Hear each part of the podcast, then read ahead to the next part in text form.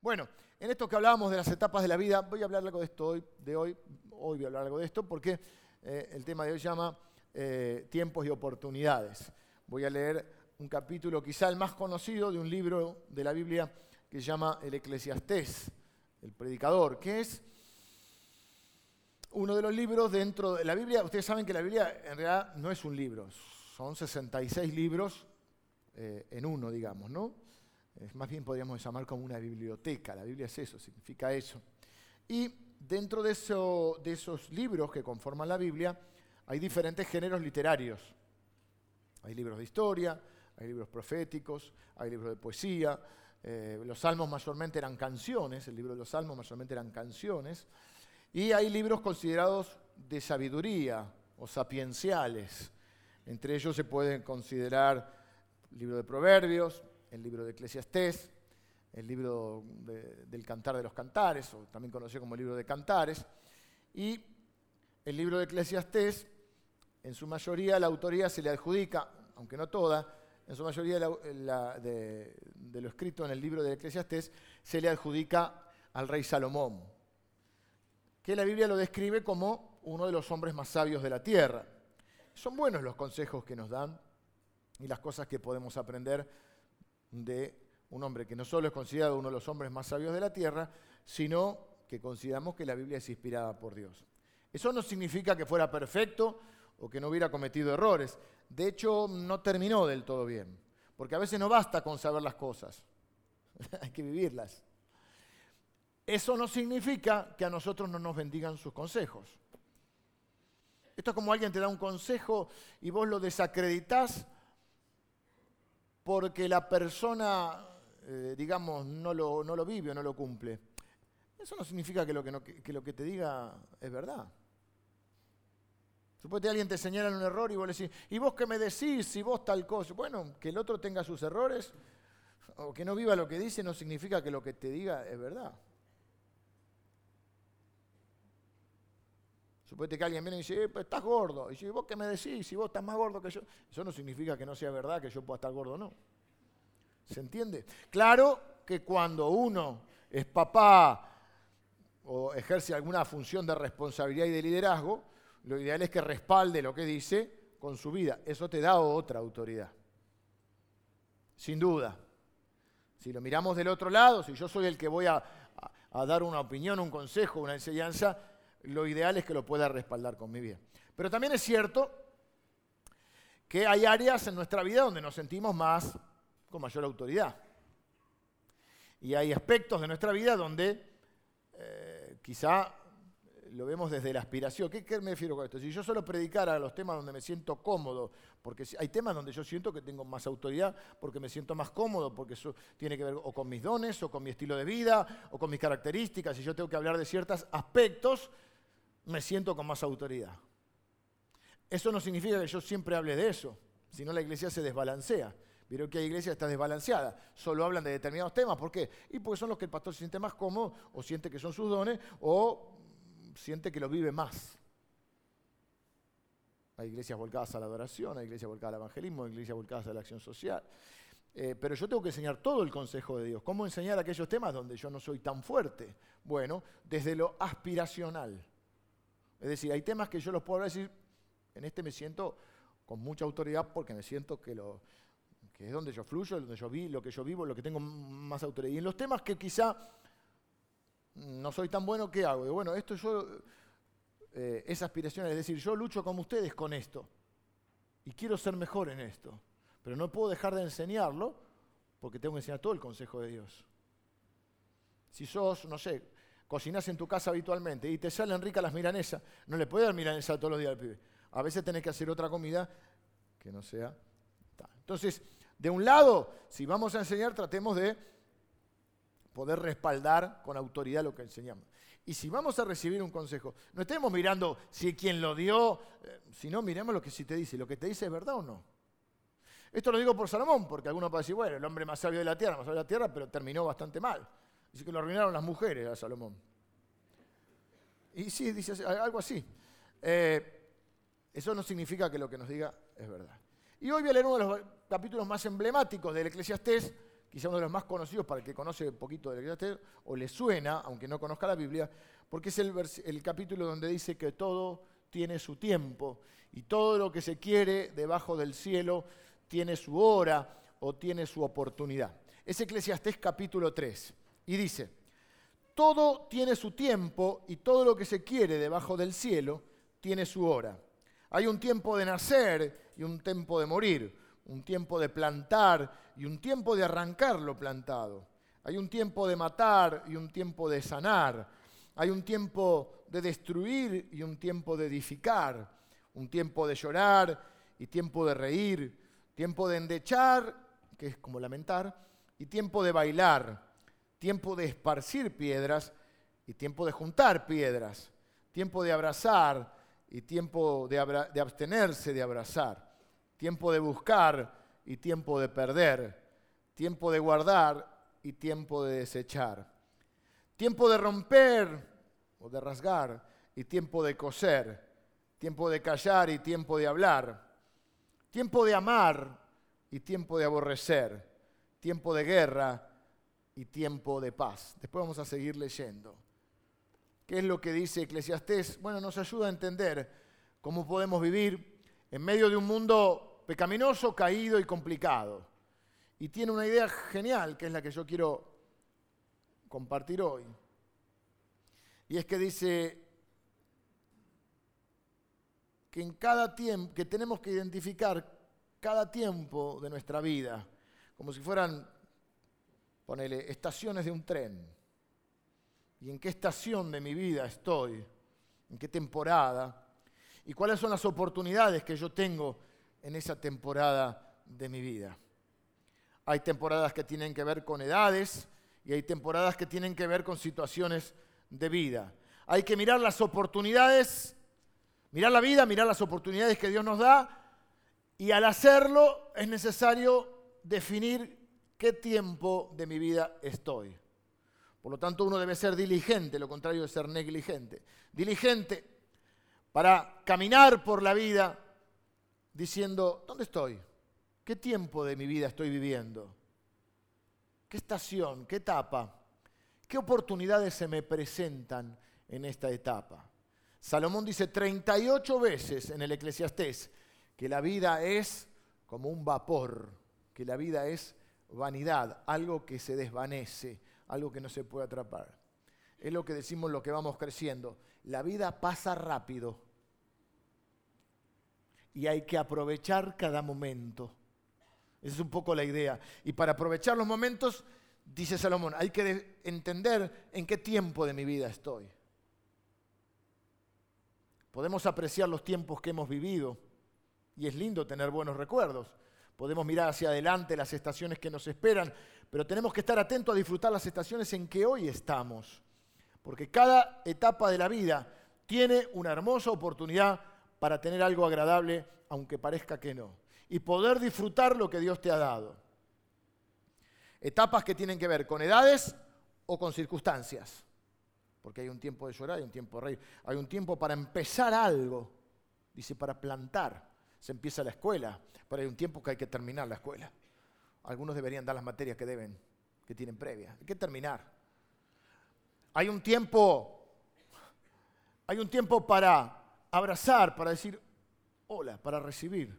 Y hay un tiempo para decir adiós. Hay un tiempo para despedirse. Hay un momento en que hay gente que llega a nuestra vida y hay un momento que, que se va. Por mil razones. Hay un tiempo para llorar y hay un tiempo para reír. Y si no lloras cuando tenés que llorar, si querés llorar, llorar. No podés atravesar el dolor para poder pasar a otra etapa. Los cristianos a veces pensamos que eh, eh, eh, estar triste es falta de fe. Qué mal a veces hace la religión, ¿no? O la religiosidad, mejor dicho. Hay un tiempo para construir y hay un tiempo para derribar protesto porque en mi barrio están tirando abajo unos hermosos chalets y hacen edificios. Y yo ya me pongo como los viejos protestones. Pero yo fui protestón de joven, así que no es por ser viejo. Y sigo protestando, porque digo, que me están cambiando los árboles, los chalets que había. Pasó en Ramo, pasa en Castelar, pasa en Ituzaingó, y te tiran un chalet hermoso para hacerte una pajarera, diría. y bueno, pero son los tiempos, hay un tiempo. Hay un tiempo que hiciste tu casa grande y hay un tiempo que la tenés que vender porque te queda grande. Hay un tiempo, dice, para buscar y un tiempo para perder. Que si, bueno, hay un tiempo donde uno insiste y hay un tiempo que hay que desistir de algunas cosas y decir, bueno, esto es lo que Dios tiene para hasta que Dios no cambió, hasta acá estoy. Y el problema es que a veces estamos enfocados en lo siguiente que queremos, en el nuevo proyecto, y pasamos por alto las oportunidades que hoy tenemos y que Dios nos da en este tiempo. Cuando sos chico hay cosas, espero que hayan tenido una, una linda niñez, pero la vida de cada uno tiene sus circunstancias. Pero aunque hayas tenido una linda niñez y hay cosas que se te permiten cuando sos niño, hasta son graciosas, pero a cierta edad son ridículas. Por eso la Biblia dice que el apóstol Pablo dice, cuando era niño, hablaba como niño, pensaba como niño y actuaba como niño. Cuando fui grande, dejé lo que era de niño. Hay momentos, circunstancias y oportunidades y la sabiduría está en entender qué tiempo es en mi vida, cuáles son las oportunidades que Dios me presenta y aprovecharlas. Cuando sos chico podés comer muchas golosinas, no engordás.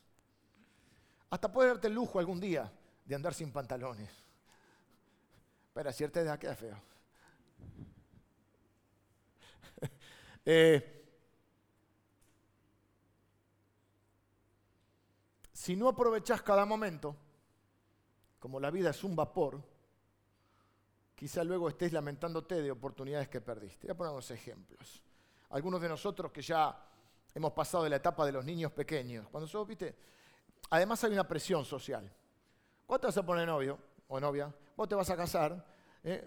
vas a un casamiento, estás de novio y, vas a un casamiento y dices, los próximos son ustedes, déjame vivir, casate vos, viví tu vida. Después estás casado, presentan al bebé y dicen, eh, ¿por qué no le das un bebé a tu...? A mí me decían, ¿qué? Nosotros esperamos muchos años cuando nos casamos en tener hijos, porque nos casamos bastante jóvenes y teníamos otras cosas que hacer primero. Y dice, ay, qué egoísta que son. ¿Egoísta con quién? Yo estoy viviendo mi vida, vos vivís la tuya. Pero parece que hay una presión. Y hay siempre una cosa así como de apuro. Entonces vos después entras en esa. Entonces no puedes ser feliz en el momento que estás porque siempre estás mirando lo que, está adelante. Entonces, ay, cuando no tenés chico, quiero tener chico. Cuando, disfruta el momento de estar casado y no tener hijos, que es un momento fantástico. No me hagan, no me hagan hablar. Después son chicos, no, quiero que crezcan porque quiero que crezcan. Y cuando crecen, no, porque quiero que eran chiquitos de vuelta. No, tenés que vivir, cuando eran chiquitos, vivir el momento. Pero a veces te agarran, alguno te agarra medio, ahora no tanto, pero la gente se casa más grande, pero te agarraba medio joven y vos estás eh, trabajando y esto, y decís, ¿cómo me perdí este momento de mi hijo? Entonces queremos congelar las fotos y guardamos las fotos. A mí me encantan las fotos. Ahora con los celulares es un tema. Yo no tengo Instagram, eso, pero mis hijos sí. Entonces, cuando hacemos algo, dicen, ah, te vi en tal. ¿Cómo me viste? ¿Dónde me viste? Yo pensé que no me, había visto nada. Primero, hay una, una cantidad de hermanos de esta iglesia diseminados por el mundo. Yo creo que para controlarme. Estamos el, jueves, cumpleaños de mi hija. Lejos de acá, muy lejos, bastante lejos, demasiado lejos. Y nos encontramos con con una hermana de la iglesia. Bueno, acá en Morón no se puede. Y qué lindo reencontrarse, ¿viste? A mí me encanta encontrarme con gente de, la iglesia. Pero bueno, si bueno, fuimos. ¿Por qué les cuento esto? Porque cada momento que vos lo tenés que vivir. Y cuando te agarras medio, medio en una época, a veces ¿cómo que me crecieron los hijos? ¿Y dónde estaba yo? Y estábamos con la, la foto. ¿Dónde estaba yo en este momento? ¿Qué estaba haciendo que me perdí esto? Y le decía, ahora la foto, bueno, entonces el jueves, cumpleaños de Pali, fuimos a comer a un lugar y ahora con el celular es una cuestión de que no es una foto, no, no, no. Pueden ser mil del misma. y después cuando querés buscar una, decís, pero son todos iguales. No, no, ellos te sacan. Nosotros con Lili eh, nos criamos en la época del rollo fotográfico. Sacabas una foto por lugar porque que no se te velara el rollo porque se te amargaba. el hombre sin pasado. Pero además valía una fortuna. Cuando éramos muy jóvenes y no teníamos hijos y no teníamos tantos compromisos, un día dijimos, bueno, vamos a hacer un viaje, no por el mundo, pero nos fuimos por bastantes lugares del mundo. Y mi mujer sacó 14 rollos de fotos, Lili. Y yo protestando, porque siempre protesto, es, ah, tanta foto. Después salió más caro revelar los rollos que, el viaje. Pero estábamos ahí, todavía tengo en la Torre Eiffel, y, oh, oh, estaba ahí. Y después le agradecí porque lo que te queda es eso, qué lindo, esos, e, esos recuerdos y verlos, ¿no? O tenés fotos de cuando sos chiquito. Yo nací hace una época que la foto venía con un marquito blanco y dice el año. Yo nací en el 70 y dice, esta es del 73. Y estoy con mi abuelo ahí pelando un lechón con un cuchillo de madera. Y yo digo, mm, viste, pero te queda. Ahora con esto de los celulares no te queda ninguna foto. Y vos querés congelar esos momentos y decís, ¿qué estaba haciendo yo en aquel momento, el otro? Es un ejercicio que a veces hacen en los programas de radio. Dicen, no recuerdan, no sé, el 9-11, cuando la Torre Gemela, y se pregunta, ¿y vos qué estabas haciendo ese día? Ah, yo me acuerdo que estaban tal. Pero lo que dice Salomón es, vivamos cada momento para que no estés pensando, diciendo después, ¿cómo me perdí esto? ¿Y cuántos papás que escucho diciendo, yo me perdí la, infancia de mis hijos? Porque estaba trabajando, porque tenía que cambiar el auto, porque tenía que hacer esto, el otro, bueno, trabajar hay que trabajar, ¿qué va a hacer? Pero, ¿por qué me perdí este momento? ¿Cuándo creció mi hijo y no lo viví? Y ahora, a mí me gustaría, de rato me agarra esas cosas de que, de que mis hijos vuelvan a, a ser chicos. Digo, mi hija cumplió 16, mi hijo 17. Y yo quiero que vuelva a ser chiquita. Pero si yo no entiendo la etapa, la voy a tratar como y ya no la puedo tratar como antes. Entonces cuando tengo un chiquito me desquito con mis sobrinas. Arrancarle un beso a tu hija es más difícil. Vivir cada momento. No, porque de adolescencia que pasa rápido. No, no. Hay una oportunidad para ser feliz y para vivir ese momento.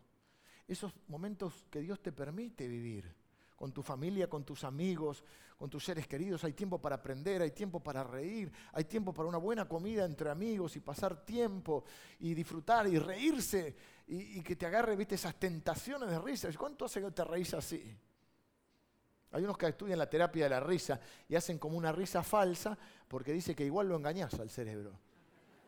Claro, entonces, oh, oh, se, ríen, se juntan para reírse.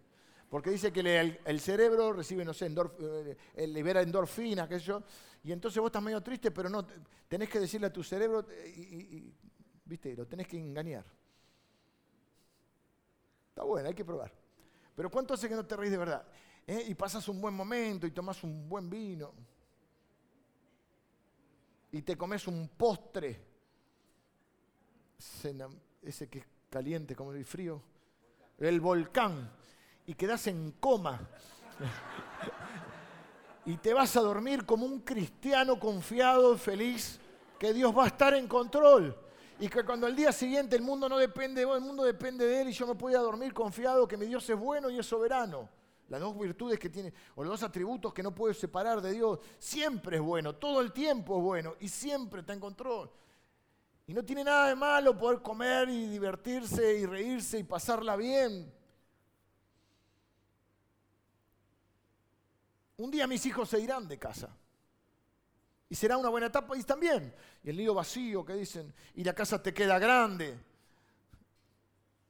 Pero yo tengo que tomar esta foto hoy, esta del jueves comiendo con ellos y, riéndonos juntos, y guardarla porque ya por más que la saque con el celular, los celulares van y vienen. Hay todo un lío porque estamos cambiando el celular con mi hija, va intercambiando. Me parece que, que no hice negocio, pero a veces hay que dejarse. Y entonces hay que cambiar la foto. Entonces eso me obliga a revisar la foto. Y estoy mirando la foto y digo, mira esto, lo otro. Y hay videitos que quiero guardar. Yo te hablaba con mi suegra también que justo se habían puesto a mirar fotos ellos. Me la imagino a Lili con las dos colitas y la, la, valijita de, de, cuero, de marrón. Y el guardapolvo blanco, ¿viste? Por eso en cada etapa de la vida lo quieres guardar. Cuando te mandan a la escuela, Viste, antes era con guardapolvo blanco. Mi mamá me compraba uno para que dure. Hasta acá me llegaba. Iba así a la escuela. no, dice, no, es un chiste. Es un Pero hay algo que es cierto. Igual no duraba, porque arrancabas con el guardapolvo blanco y a los dos meses ya estaba gris. Y con lo, había que ponerle unos... Siempre se rompían esos guardapolvos, no sé por qué. Sé que hacía uno. Y había que ponerle las... Hoy dije remaches, bueno, el mío hasta remaches, ya tenía que... ¿Eh? Y, te sacan la foto para congelar ese momento, ¿o no? y disfrutar de esos momentos que tengo para pasar con mis hijos, con mi esposa. Con... Ahora otros momentos lindos. Mis hijos están de campamento. Los nuestros, los tuyos también. Hay que bendecir a la iglesia por esos momentos. Porque hay momentos que decir, nunca más voy a estar solo con mi esposa, nunca más voy a ser feliz. Siempre van a estar esta, gente, estos, estos, enanos. Quiero ir a la playa y sentar, con el diario. Sentarme con el diario tranquilo. Y eso duró un par de años. Después vinieron ellos. Llegaron ellos. Y no hubo más diario. Ahí hay el baldecito. Y, el... ¡oh! y ahora, aunque quiera leer el diario, ya tan grande, no puedo leer el diario porque no veo. No puedo leer el diario. Tengo que estar con el celular agrandándolo así. Y, ahora vino, vino eh, eh, tuvimos unos días y estaba mi sobrinita y me puse a hacer castillito con mi sobrinita de vuelta. Y yo como loco, entusiasmado. Y acá vamos a hacer que entre el agua, porque no hay que hacer un castillo así nomás. Hay que hacer una obra de ingeniería. Y después ya me dijo, bueno, bueno, yo le pongo lo, lo quería decorar ella, ¿viste? Y cada momento, dice Salomón, cada cosa Dios la hizo hermosa en su tiempo. Otra versión dice, en el momento oportuno y en cada oportunidad o en cada momento podés disfrutar. Y un día serán grandes, qué sé yo, y un día traerán los nietos, no sé, cada etapa de la vida será hermosa. Y no puedo estar siempre, ay, qué porque, ay, antes, antes era mejor y antes no lo disfrutaste. Y si estás en otra etapa, no quiero que te pase. No quiero que estés tan pendiente o tan... Por supuesto que hoy construimos nuestro futuro, lo que hacemos hoy determina lo del futuro. Pero viviendo cada... Esto es lo que dice Salomón hay que, hay que entender, pedirle a Dios la sabiduría para entender qué tiempo de mi vida es y disfrutarlo hoy, porque la vida es un vapor.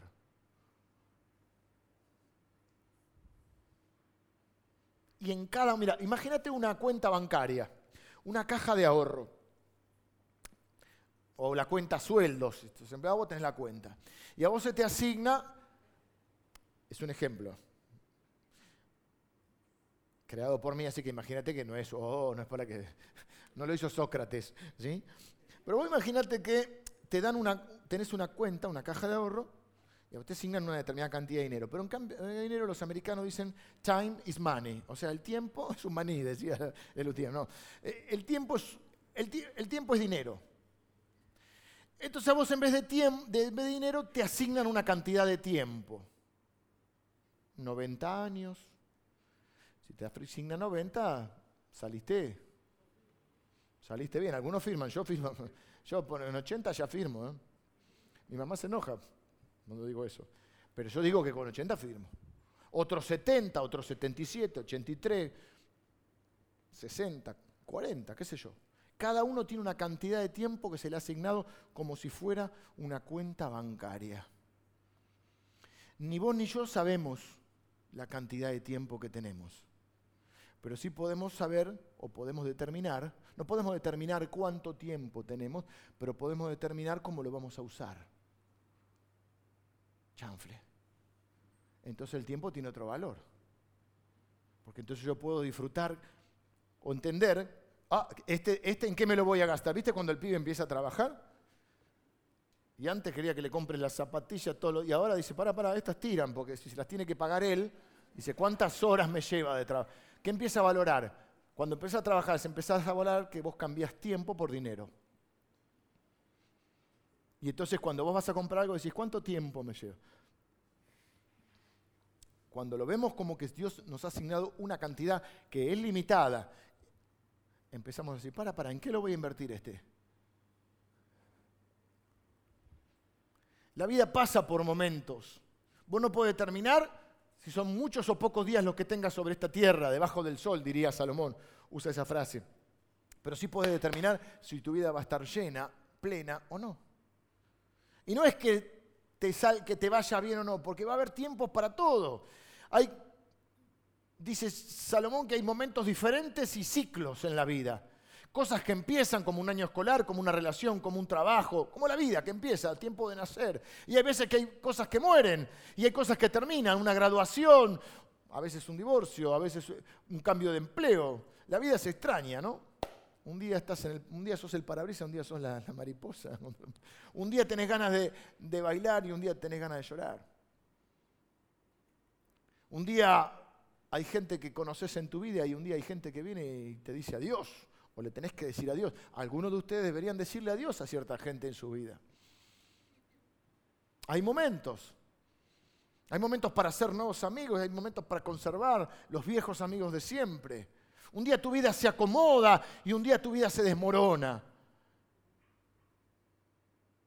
Un día tu casa se construye, un día se demuele, un día traes algo nuevo a tu hogar, compraste algo y un día hay que desecharlo. Algunos de nosotros no necesitamos casas más grandes ni roperos más grandes. Necesitamos llamar a Maricondo. La tiene a Maricondo, una, japonesa creo que, o asiática, que te dice cómo... Sí, Maricondo te dice cómo ordenar todo, cómo hacer la valija, cómo el ropero. Alguna, me dicen que si uno, en un año no lo usaste y esa camisa no te va a entrar.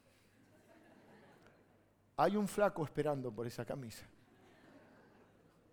Vos podés dejarte una de motivación, decís, a esta si le pongo onda y me entreno, pero hay una que ya no va a entrar. ¿Para qué la guardas? La guardamos por si la... Un día más tu vida, un día odias tu vida. Un día dice es necesario abrir la boca y un día hay que cerrar la boca. No para comer, me refiero para hablar. Hay gente que dice, ay, yo digo lo que pienso. Sí, pero está bueno que te lo pregunten, si no, no lo digo. Y otros dicen, no, a mí no me gusta el conflicto, así que yo nunca digo nada, nunca hablo nada. Ninguna de las dos cosas es bíblica. Hay un tiempo para hablar y hay un tiempo para callar. Y la sabiduría está en entender qué tiempo de mi vida estoy. Sin esa sabiduría estamos, podemos estar fuera de lugar. ¿Conocen las crocs? ¿Alguien se vino en crocs hoy? Bueno, no importa. Las crocs, bueno, había un médico en el primer servicio. Los médicos andan siempre en crocs. Si sos médico y no usas crocs, no soy buen médico. Tenés que tener crocs en invierno, ¿viste? Pero la crocs, la crocs es una cosa, una especie de chancleta de goma, para que me entiendan, con agujeritos que te transpira los pies. A mí me dan un calor terrible las crocs. Me resistí primero, pero al final me regalaron las crocs. Igual de vez en cuando saco la vieja ojota y el pie está fresquito, ¿viste? Se te llena de arena. Bueno, pero si sos médico o enfermera, tenés que usar crocs. Pero los chicos, algunos, los, o las personas, pero sobre todo algunos chicos jóvenes, las usan en invierno igual. Entonces, una vuelta, mi hijo que practicaba un deporte, pasamos a buscar a un amigo que no iba a jugar porque estaba enfermo, entonces vino todo engripado, emponchado así, la bufanda, y lo miro y está en crocs. así como la vieja, abrigate, nene. Si no entendemos la etapa de la vida, la estación de la vida, la temporada de la vida, es como andar en crocs en pleno invierno.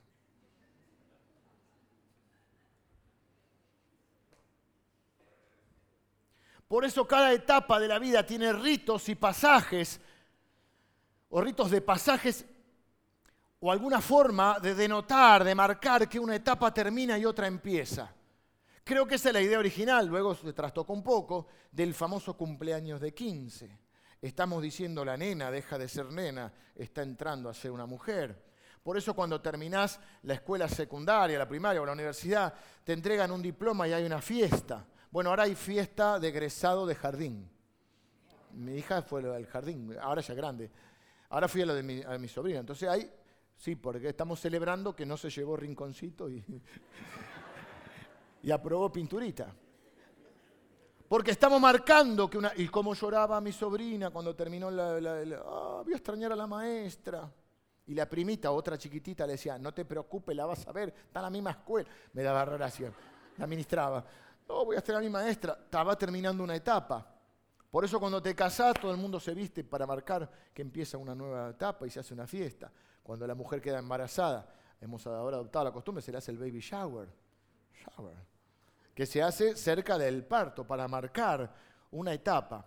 Cuando no hay una, una marcación así, o sea, cuando nacés te dan la partida de nacimiento. Si no está esas, cuando alguien se jubila, por ahí alguien le compra una torta o él lleva una torta y se despide de sus compañeros. Y es un momento que marca, que te hace la conciencia, me jubilé, empieza otra etapa en mi vida.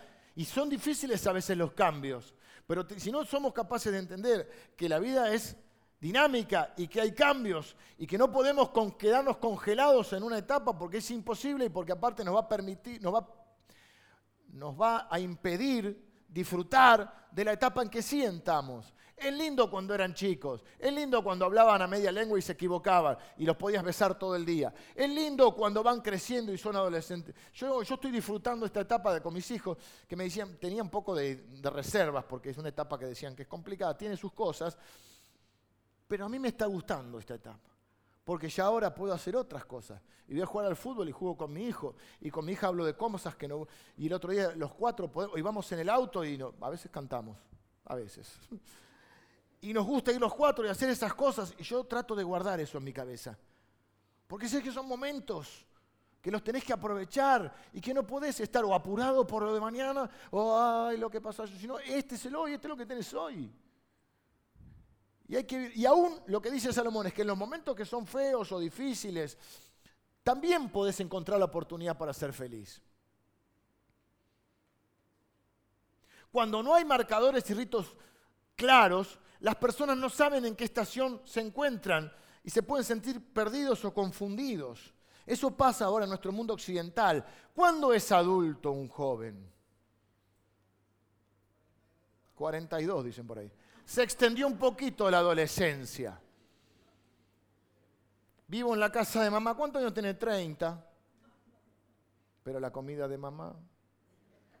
No, la comida de mamá, nadie discute la comida de su mamá. Pero no hay un rito claro. Es mayor cuando le da, por eso a los 17 te dan una licencia de conducir, podés votar. Antes era una locura, no podías votar, pero tenías edad para ir a la guerra. Hay, un rito claro de, de, terminar. ¿Cuándo es adulto? Cuando se casa, cuando se va de la casa, cuando consigue un trabajo.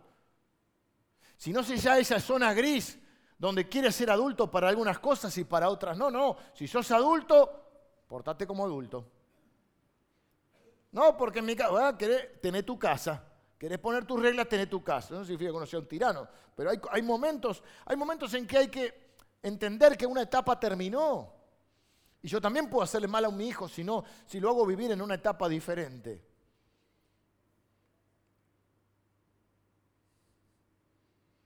Tenemos que tener cuidado nosotros que hemos vivido en otra porque, son, sí, porque es la historia que se repite, dice Salomón. Que nuestros hijos por ahí tienen más cosas y nosotros somos padres más presentes, por así llamarlo, y a veces son un poquito más sobreprotectores, ¿no? Y a veces eso, eh, en ese amor, podemos cometer el error de no prepararlos para otras cosas. Por eso los judíos a los 12 años te hacían el bar mitzvah, Jesús también, entró a la adultez, hacían una fiesta y ese era un hombre mayor de edad.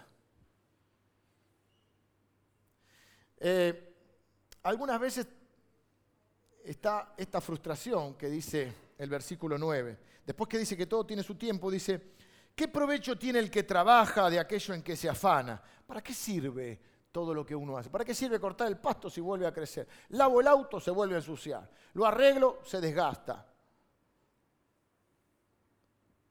¿Para qué sirve si todo vuelve a empezar? Cuando creo que puse mi vida en orden, viene algo y hay que empezar de nuevo. Bueno, psicología dicen que eso es la energía que nos, que nos permite, las cosas que nos desequilibran generan energía en nosotros para que nosotros, buscando el equilibrio, de vuelta, eh, eh, sea como, no me sale la palabra, como la energía movilizadora. Es decir, tengo hambre, eh, vamos a la antigüedad, salgo a cazar porque tengo hambre. Cuando se me llena la panza me quedo quieto, hasta que vuelvo a tener hambre. Es decir, lo, lo que viene a mi vida y lo desequilibra, me produce el, impulso para volver a lograr ese, ese, equilibrio. Y dice ¿Qué provecho tiene el que trabaja de aquello en que se afana? Yo he visto el trabajo que Dios ha dado a los hijos de los hombres para que se ocupen en él.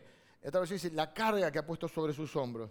Todo lo hizo hermoso en su tiempo y ha puesto eternidad en el corazón de ellos. Ha puesto un deseo de eternidad en nuestro corazón. Nosotros quisiéramos que los buenos momentos duren para siempre. Quisiéramos que el amor dure para siempre. Quisiéramos que la alegría dure para siempre. Quisiéramos eh, que ciertas cosas que hacemos duren para siempre. Limpiaste la casa y queda limpia para siempre.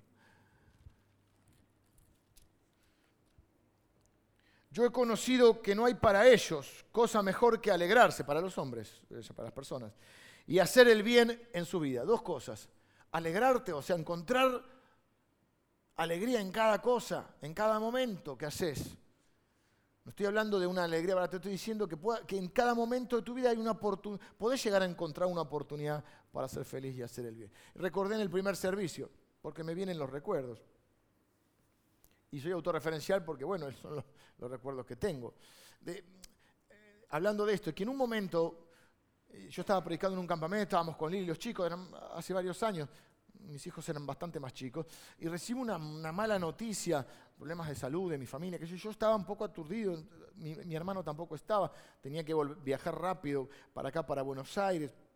En medio de todo eso, recuerdo que mi hija tendría unos 11 años. Eh, me dice algo lindo, que no me acuerdo tanto lo que me dice, pero me acuerdo que me da un abrazo y yo me a mí me hizo bien, aunque ella no podía resolver nada. ¿Qué voy con esto? lo malo pasó pero yo tengo grabado, me acuerdo dónde en el estacionamiento yo estaba por subir al auto y me acuerdo de ese momento que pude vivir con mi hija que lo tengo grabado. Aún en algo, algo feo, malo, si recuerdo el momento era un mal momento, pero en eso yo pude encontrar, o Dios me permitió, vivir un momento de felicidad que queda grabado y que valoro. ¿Se entiende lo que digo en cada momento? No es negar lo que te pasa, es poder encontrar qué oportunidad tengo en esto de vivirlo. Y si hay que vivir un momento de tristeza o de despedida, hay que vivirlo también, porque hay que atravesarlo para poder entrar en otra etapa. Aunque ande en valle de sombra, de muerte, no temeré mal alguno porque tú estarás conmigo. Tu vara y tu callado me infundirán aliento. Pero hay que atravesarlo el valle, no hay que quedarse en el valle. Hay que vivirlo, hay que atravesarlo para poder entrar en otra etapa. Y acá lo que dice es, ¿qué provecho tiene todo lo que hago? Todo lo que Dios ha puesto. Es como una frustración. ¿Para qué sirve si después tengo que volver a empezar? Y la respuesta está en el otro versículo, en el 10, dice, he visto que, que, que esto lo ha hecho Dios. O sea, no viene del destino, no viene del karma, no viene de Satanás. Este ciclo de la vida no viene de la casualidad, viene de Dios. Y Dios lo hizo todo hermoso en su tiempo. Ya vamos a llegar a ello. Pero dice, Él ha puesto eternidad en el corazón del hombre. Sin embargo, el hombre no puede comprender lo que Dios ha hecho desde el principio hasta el final. Hay un anhelo en nosotros de eternidad que puso Dios. ¿eh? Porque ese anhelo está referido a la historia que Dios ha hecho a un reino donde todo lo bueno sucede y permanece y todo lo malo no sucede, que es el reino de Dios. Hay un anhelo de eternidad en nuestra vida, de poder eternizar. Por eso toda la gente busca la fuente de la vida eterna o de la eterna juventud. Queremos que nuestra relación dure, que nuestro trabajo dure, que nuestra alegría dure, pero todo a veces llega a su fin y si no entendemos esto, vamos a estar desilusionados. En la frontera del deseo de la eternidad viene la tumba y es frustrante. Por eso queremos entender lo que Dios está haciendo. Todo el panorama, pero dice que no lo podemos comprender. Por eso la Biblia dice que Dios es poderoso para hacer no, no solo más allá de lo que nosotros pensamos, sino de lo que entendemos. Que Dios sería un Dios que yo lo pueda explicar, que Dios pequeño. En cambio dice que es un Dios que hace mucho más allá es poderoso para hacer todas las cosas, mucho más allá de lo que nosotros podemos entender. El hombre no alcanza a comprender lo que Dios hace. Y ahí entra la belleza de este pasaje, porque ahí es donde entra en juego la fe. La confianza en que Dios es bueno y Él está a cargo. Y dice que va a hacer funcionar todas las cosas para bien de los que le aman y han sido llamados. Es la fe. Creo que por eso uno hace lo que puede, porque uno no, no alcanza a comprender pero uno se levanta y hace lo que puede y, lo que, y, busca las oportunidades sabiendo que tenemos un Dios que es bueno pero que es soberano.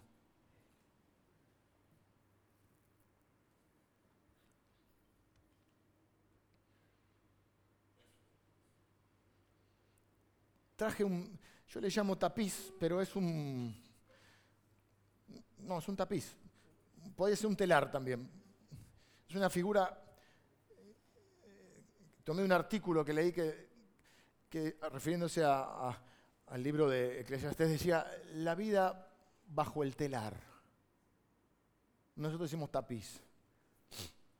Siempre Salomón dice, he visto debajo del sol, he visto un mal debajo del sol, o he visto, o he, mucho de lo que aprendes de la observación. A veces la gente más callada y más observadora es más sabia.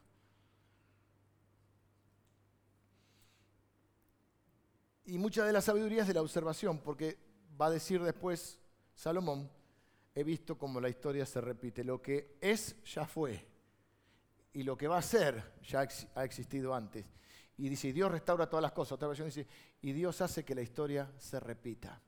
Entonces la vida bajo el telar lo que habla es de esa confianza, de vivir en la confianza de que Dios controla los destinos de la historia y que nosotros somos parte de eso. De la misma manera controla nuestra vida. Entonces yo traje este, este tapiz, lo hizo Lili hace muchos años, rompí el cuadro por ustedes, igual ya no estaba colocado porque es viejito y porque las cosas se deterioran. ¿eh?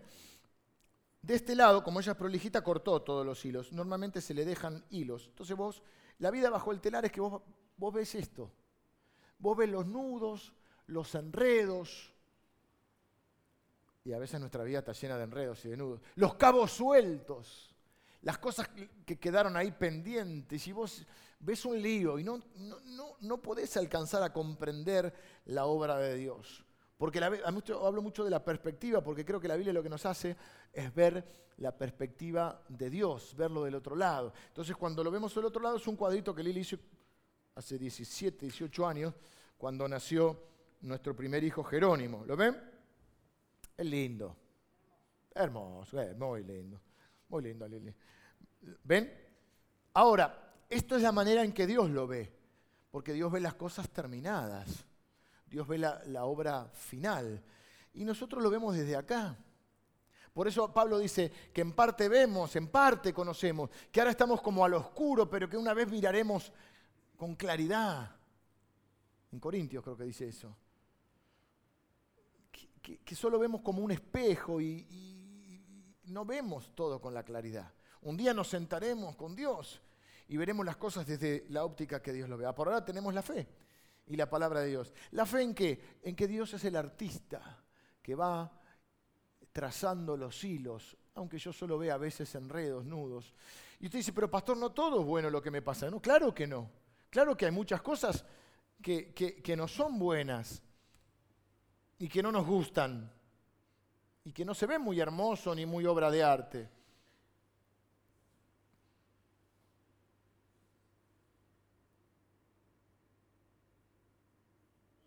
lo que entendemos es que Dios no desecha nada. Dice también un artículo que leía, Dios está en la industria del reciclaje, en el negocio, como dicen los americanos, en el business, en el, en el negocio del reciclaje. ¿Crees que por ahí tus lágrimas fueron en vano? ¿Crees que tu oración fue en vano? ¿Crees que una palabra que recibiste o que leíste fue en vano? lo que dice la Biblia, y esa es la fe, de creer que nada en nuestra vida es en vano, porque Dios va a hacer que todas las cosas funcionen para bien en medio de la historia. Por ejemplo, aún las cosas malas. Por ejemplo, Dios usó a Judas, al traidor, para que entregara a Jesús, y usó a Herodes para matar a Jesús. Pero eso trajo salvación a nuestra vida. Dios tejió los hilos de la historia y de algo malo sacó algo bueno no significa que nos excusemos en esto para hacer cosas malas, sino para entender que por sobre lo que nosotros vivimos o hacemos hay un Dios que hace hermoso todo. ¿Cuándo? En su tiempo. Nosotros queremos entender lo que está haciendo y no le veo la belleza a esto, pero habrá un día en que moriremos, nos levantaremos y nos sentaremos con Él. Y yo pensaba en la, en la idea de sentarme al lado de Dios y ver como si pasaran la filmación, porque no importa que no tengas el, como se me explicaron el otro día, Marco me explicó, eh, hay los chicos de medio, ¿cómo era? El, Gmail, el Google Drive, porque no tengo más memoria para guardar los videos y las cosas, y bueno, no, está todo en el Google Drive. Ah, no sé cómo entrar, pero estamos todo ahí los gigas y los megas. Y, Dios tiene ahí y saca la computadora y empezás a ver tu vida. Y dices, uh, mirá, cuando, cuando, iba a la escuela. Esta parte de editala un poquito, esa parte está rápida. Uh, acá cuando me casé. Uh, acá cuando te conocí, Señor. Acá me, bauticé. Vivamos con la sabiduría.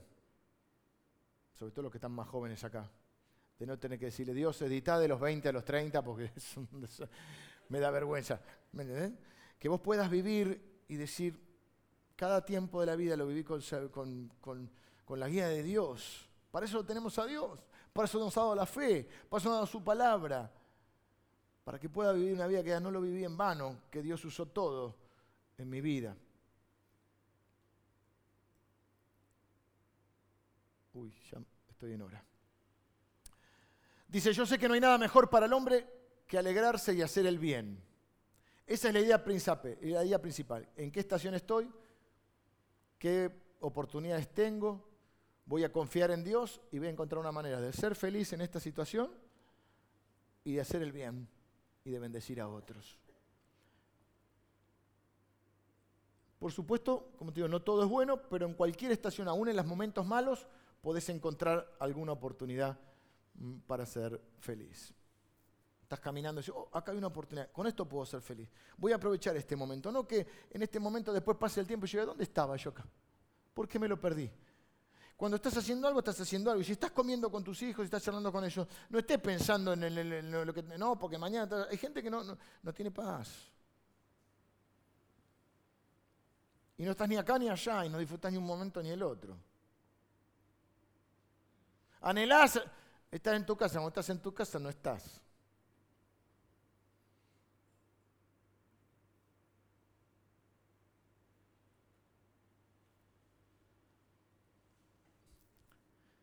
Y dice, me he dado cuenta o he entendido, le llevó tiempo, pero dice, yo he conocido que no hay para ellos cosa mejor que alegrarse y hacer el bien en su vida, y también que es un don, un regalo de Dios, que todo hombre coma y beba y goce del bien de toda su labor. ¿Por qué insiste tanto en comer y beber este hombre?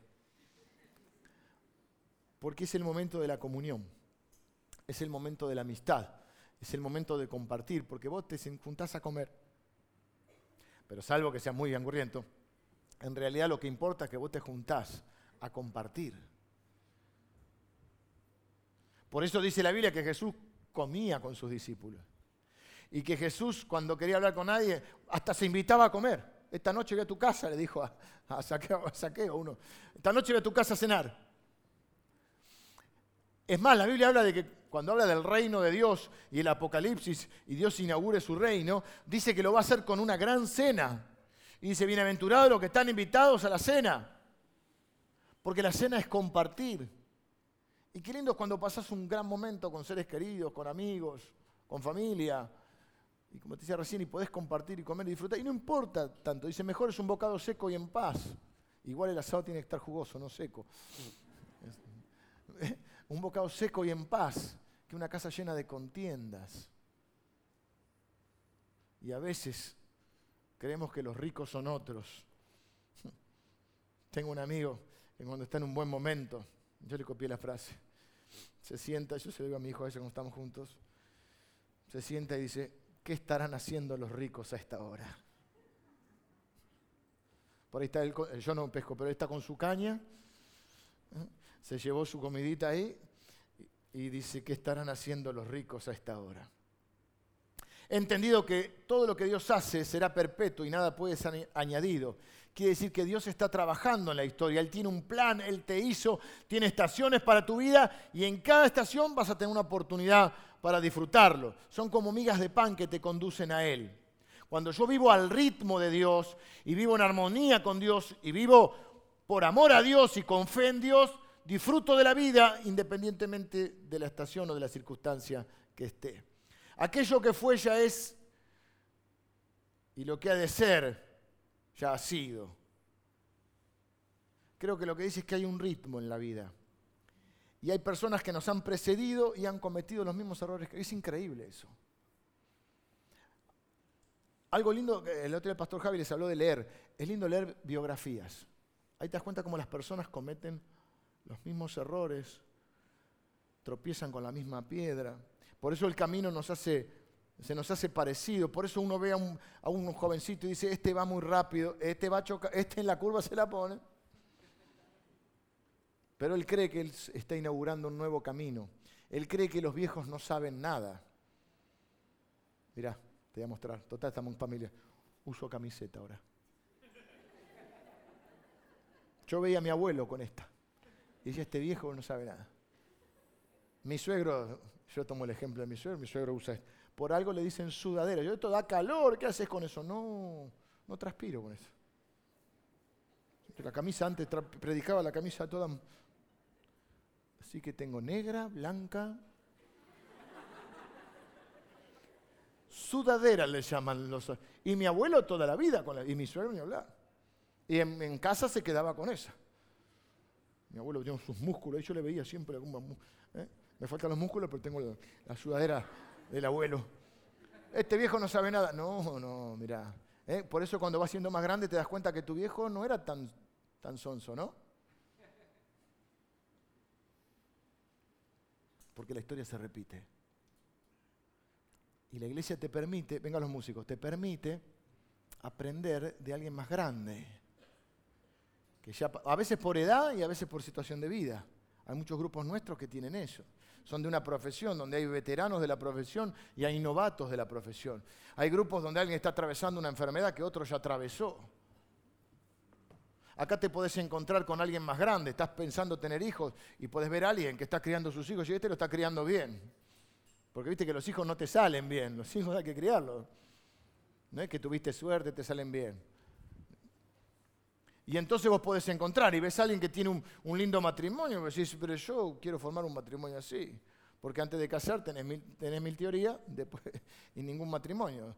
Después tenés un matrimonio y ya te acaban las teorías.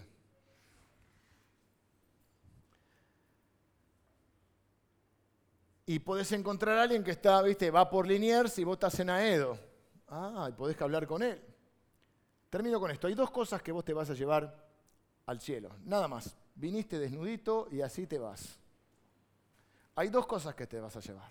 Los recuerdos y los afectos. Nada más. Hay tres cosas que son eternas. Dios, su palabra y las personas. No hay más. No te podés llevar más nada. Sí, entiérrenme con el, reloj. Espera. Espera, quédate tranquilo. Una vez hice un ejemplo parecido. Había un hermano que había trabajado en una casa de funeraria. Y me contaba unas cositas de cómo se llevaba. No él, por supuesto. Creo que Job dice, desnudo salí del vientre de mi madre, desnudo voy a volver. ¿Qué te llevas? Los afectos y los recuerdos. Esa debería ser tu búsqueda. ¿En qué estás invirtiendo? Me gusta mucho usar la frase con Lili de invertir en recuerdos. Y a veces no tiene que, tener, no tiene que ver con mucha plata, pero tiene que ver con decir invertir tiempo y a veces unos pesos en tener un recuerdo. Recuerdos que te quedan grabados en el alma lo único que te vas a llevar. Y los afectos. Invertir en las personas y generar a través de ellos recuerdos. Hacer el bien cuando puedas, porque todo vuelve. Porque es lo único que te vas a llevar de esta vida. Vamos a redefinir la forma en que percibimos nuestras riquezas. Si yo te dijera, ¿sos rico? La mayoría de ustedes quizá me dirían, no, no soy rico. ¿eh? La riqueza no es tener un montón de cosas, es disfrutar de lo que tenés. Dice otra parte de la Biblia, he visto un mal debajo del, del sol. Aquella persona que Dios le da bien, riqueza, honra, pero no le da la capacidad de disfrutarlo. Y yo soy tu pastor y te amo y quiero que tengas una buena vida. Y que aproveches cada momento que estás porque no quiero a ninguno de nosotros escuchar un día decir, ¿cómo se me pasó? ¿Cómo se me pasó la infancia de mis hijos? ¿Dónde estaba? ¿Cómo se me pasó este momento? ¿Te acordás aquel cumpleaños? Sí, sí, pero yo estaba hablando por teléfono porque estaba...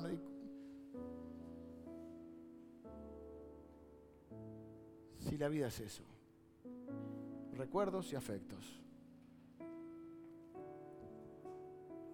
¿Cuál debería ser tu búsqueda? He hecho entendido esto, dice Salomón. Mira, no lo traje porque me olvidé hace algunos, un tiempito atrás, no mucho, alguien de la iglesia, uno de ustedes me regaló un artículo que había escrito creo una enfermera con decía los 10 arrepentimientos más comunes de la gente. Haber trabajado mucho, por supuesto que hay que trabajar, ¿eh? pero haber dedicado más tiempo del necesario a eso. No haber expresado los sentimientos a la gente que uno quería, no haber dicho cosas tales como te quiero a alguien. ¿Viste cuánta gente dice yo si tuviera ahora mi papá o mi hermano o alguien vivo le diría lo que no le... No haber expresado los sentimientos. Y así hay una serie de cosas. Ninguna, ninguna, muy pocas tienen que ver con el dinero. Vamos a redefinir la riqueza. Y algunos de nosotros somos ricos y no lo sabemos. Hay gente que te ama. Hay gente que amas. Hay oportunidades para hacer el bien. Hay, belleza en la vida aún en los momentos de tristeza. ¿Sos capaz de identificar eso? Hemos cantado, yo tengo a Dios, no me falta nada. Y cuando hay vino, bebemos vino. Y si hay agua, agua. ¿Y cuál es el problema? Y puedes estar comiendo una recomida, que a mí me gusta, una buena comida, pero por ahí estás comiendo una pizza. Y te estás riendo. Estás recordando cosas. O estás tomando un buen mate en la playa. Y es un gran momento.